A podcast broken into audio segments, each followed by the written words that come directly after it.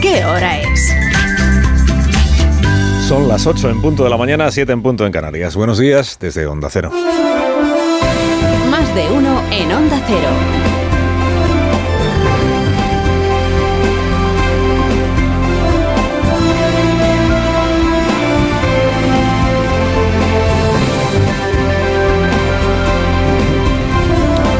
¿Qué tal? ¿Cómo están? Bienvenidos a una nueva mañana de radio. Estrenamos el 12 de julio del año 2023. Rara, rara, rara, rara. En homenaje, en homenaje a Papucci, admitamos que esta campaña electoral, veraniega campaña electoral, inesperada campaña electoral, está resultando rara. Rara, rara, rara. Y no porque, no porque haya menos mítines, no porque haya más entrevistas que nunca o porque el socialista que más está prodigando en la promoción, no de Sánchez, sino del gobierno de coalición, Sánchez Podemos, sea uno que está jubilado, que se apellida Rodríguez Zapatero.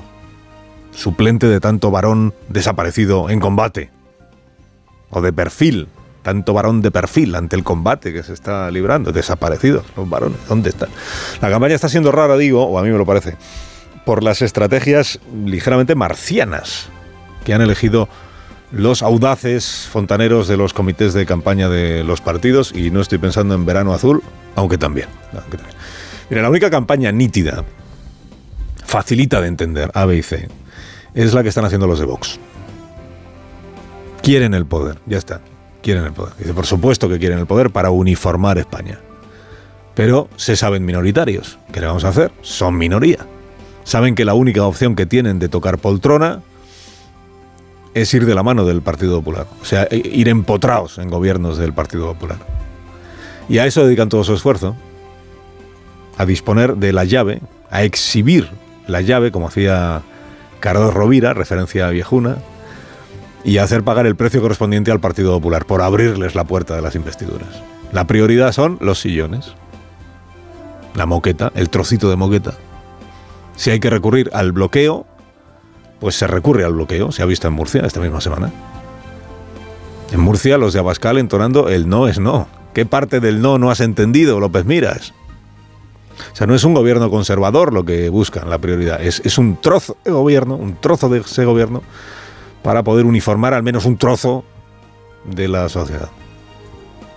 La campaña del PP, la campaña del PP pues está siendo perfecta en, en lo errático, está siendo perfectamente desconcertante en las tres semanas que ya llevamos embrollado en sus negociaciones con, con Vox, negociaciones dispares, improvisando criterios aritméticos, corrigiendo sobre la marcha la lista de leyes que pretenden derogar, reivindicando el valor de la palabra dada mientras obligan a María Guardiola a traicionar la suya, y ella se deja, y abriendo unos días la mano a cogobernar con toda naturalidad con Vox, para pedir al día siguiente la concentración del voto y evitar así el terrible escenario de tener que cogobernar con Vox. Ahora que del debate del lunes ha salido Feijó remineralizado, contra pronóstico general, pues la prioridad del PP es jibarizar a Santiago Abascal, ¿no? Encanijarle, encanijarle. Hacer que su respaldo electoral vaya menguando de aquí al día 23 para ponerle difícil precisamente un no es no. Abascal bloqueando la investidura de Feijó si no le paga el precio de la moquetita. La poltroncita. O poltronita. Bueno, eh, Yolanda Díaz ha dicho, como si estuviera descubriendo América, que hay que tomarse en serio a Feijó como, como adversario. Dice, hay que tomárselo en serio. Dice, pero ¿quién no se lo está tomando en serio, vicepresidenta? El presidente Sánchez quizá no se lo tomó en serio y por eso no preparó bien el debate del lunes. A la líder de Sumar le permitió el equipo del presidente ayer aparecerse en la sala de prensa del Palacio de la Moncloa, que es territorio del Partido Socialista, después de la, reunión del Consejo de Ministros. ¿no? Es que hacía tanto tiempo que no pasaba algo así, que no comparecía una ministra no socialista, que algún periodista pensó que se había colado Yolanda Díaz. Dice que no. El PSOE compartiendo su escaparate semanal con Yolanda. Al día siguiente de que Sánchez defraudara a todos en el debate. ¿Qué cosas pasan? En esta campaña electoral. Ya casi nadie se acuerda, pero es que el gobierno sigue reuniéndose cada martes y el gobierno acoge en su seno a las ministras de Podemos. O sea, existen, existen Irene Montero y Yone Belarra. Aunque hayan sido borradas de la foto por Pedro y por Yolanda. Hay que tomarse en serio a Feijó como adversario. ha dicho Yolanda Díaz, que esta parte de la campaña yolandista a mí también me parece un poco pasmosa. Porque desde hace meses predica la señora Díaz que Feijó está inhabilitado para gobernar, porque no se entera de nada, porque no sabe de nada, porque es un insolvente, porque es un mentiroso, porque es lo peor de lo peor de lo peor. Y un gran adversario, ¿eh? párate, un gran adversario. Claro, repite cada día Yolanda Díaz que los españoles estamos descubriendo ahora a Núñez Feijo. A diferencia de los gallegos como ella, que le conocen muy bien. En Galicia sí le conocemos. En Galicia no nos sorprende lo mal gobernante que es. En Galicia no nos sorprende que no se entere de nada, que sea un mentiroso compulsivo, que sea lo peor de lo peor. De a ver, que, que es que en Galicia, donde los gallegos sí conocen a Feijó y a Yolanda Díaz, es que Feijó ha enlazado cuatro mayorías absolutas, mientras que la marca de Yolanda Díaz en las últimas autonómicas se ha quedado fuera del Parlamento Autonómico. Dice, ¿de verdad es inteligente insistir en esto de quién conoce a quién? Que sepáis gallegos que lleváis 13 años eligiendo como gobernante a un perfecto inútil y dando la espalda a la gobernante buena. Y esta estrategia tampoco la entiendo, perdóneme. Los gallegos sí que sabemos quién es Feijóo. pues, pues ya ha ganado, ya ha ganado, ya ha ganado, ya ha vuelto a ganar. Bueno, la del PSOE, la campaña del PSOE, ¿qué quiere que le cuente? Lo de Sánchez no es una campaña para ganar el gobierno de un país. Es una campaña de restauración reputacional. O sea, es una campaña de imagen propia. Esa es una campaña personalista, no, no solo. Es que todo consiste en reivindicar su persona combinando el victimismo con el autoelogio. Ahora me quejo, ahora me aplaudo. Ahora me quejo, ahora me aplaudo. O aquí no importa que el PSOE gane o pierda las elecciones, aquí importa que el presidente se desquite de sus fantasmas personales. Lo del Falcon, lo del que te vote chapote, que, que atormenta sus sueños. Pero de verdad esto es lo más relevante de un examen como este, cuatro años después de empezar a gobernar en coalición.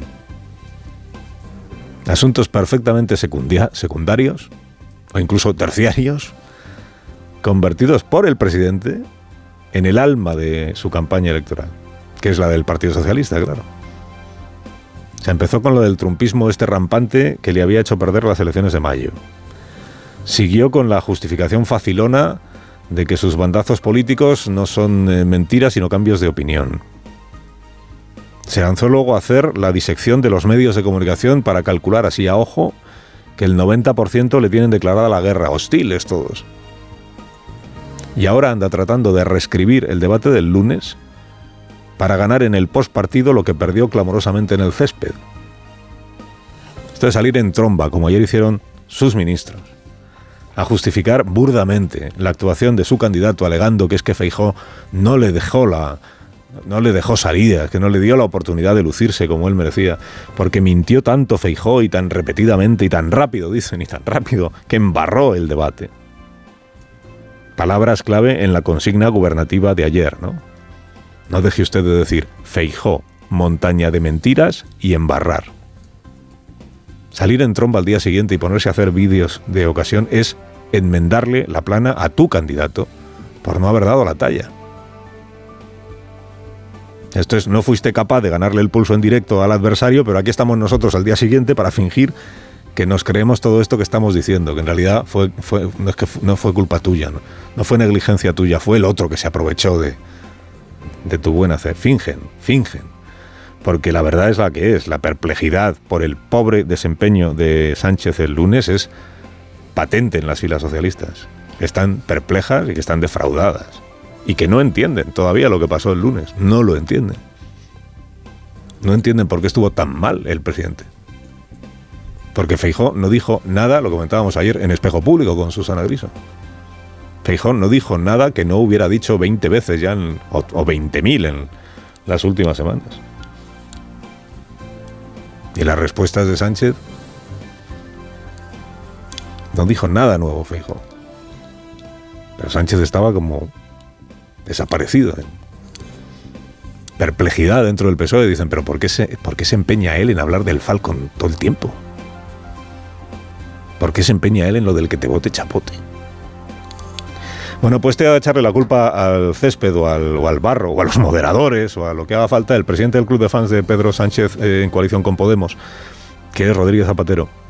En conversación con Julia Otero en la tarde de ayer, encontró esta explicación inesperada. Si me preguntas sobre el debate de ayer, sí tengo una consideración. El formato era complicado, porque en todos los cara a caras que ha habido, eh, lo lógico es que el árbitro, es decir, los moderadores, estén en el medio, sentados, entre uno y otro candidato. Entonces, ZP pidiendo el bar. Para la próxima campaña, tome nota, por favor, el equipo de realización de A3 Media. Para la próxima campaña debate hay que sentar a Vicente y a Ana entre los candidatos, con 10 o 12 cascos azules. Cada español lleva dentro un seleccionador nacional de fútbol, cada español lleva dentro, lo estamos viendo estos días también, un audaz entrevistador de Pedro Sánchez. Y ahora también cada español lleva dentro un diseñador de formatos televisivos, ¿no? Acabáramos. La cuestión era que Vicente y Ana tenían que estar en medio. Aquí subrayamos eh, ayer que Pedro Sánchez en el debate negó con enorme convicción, y esto pues, llamó la atención a algunos, que Zapatero hubiera congelado en su día las pensiones. Zapatero no congeló las pensiones, señor Feijó. Y el señor Zapatero congelaron las pensiones. Es verdad. Ah, bueno, vale, pues tampoco han congelado Eso es una falacia. Usted dice una mentira a partir de una media verdad. Ahí nos preguntábamos aquí si Zapatero tendría bien confirmar o desmentir donde Julia, si no fue acaso él el presidente que suspendió la revalorización de las pensiones en el año 2011. Suspender para 2011 la revalorización de las pensiones, excluyendo las no contributivas y las pensiones mínimas. Y en efecto, en efecto, pues ayer Zapatero eh, confirmó y corrigió un poquito, un poquito a su discípulo Pedro Sánchez, al que por supuesto no acusó de negar la realidad y de inventarse la historia, sino de no haber sido preciso en la manera de comentar el asunto de las pensiones. Tal como lo dijo, no lo dijo con precisión, porque congelé las pensiones, pero no congelé las pensiones no contributivas. O sea, que podía haber dicho que había congelado, y es verdad, una parte de las pensiones. O sea, que, es, las congeló. Las contributivas, las congeló. Y recortó el salario de los funcionarios y modificó la Constitución para consagrar la estabilidad presupuestaria que la izquierda bautizó como el austericidio. Y todo aquello porque Zapatero en efecto gobernó España. Los tres primeros años de crisis financiera, que Sánchez siempre se refiere a aquel tiempo como si siempre hubiera gobernado el PP. Durante la crisis financiera con ustedes al frente del gobierno y su respuesta neoliberal, se tardaron 10 años, señor Feijó, 10 años en recuperar los niveles previos de PIB y de empleo. 10 años de políticas neoliberales y con ustedes en el gobierno. 10 años son de 2008 a 2018 que llegó él. Pero es que Rajoy en realidad empezó a gobernar en enero del 12. O sea que políticas neoliberales, empezando por quien hoy es el principal apóstol de Pedro Sánchez y presidente del gobierno que lo era cuando la subprime, Lehman Brothers y el sistema financiero español que era la envidia del mundo mundial. Es que Zapatero también tuvo que gestionar una crisis financiera sin precedentes. Y con él empezaron los ajustes.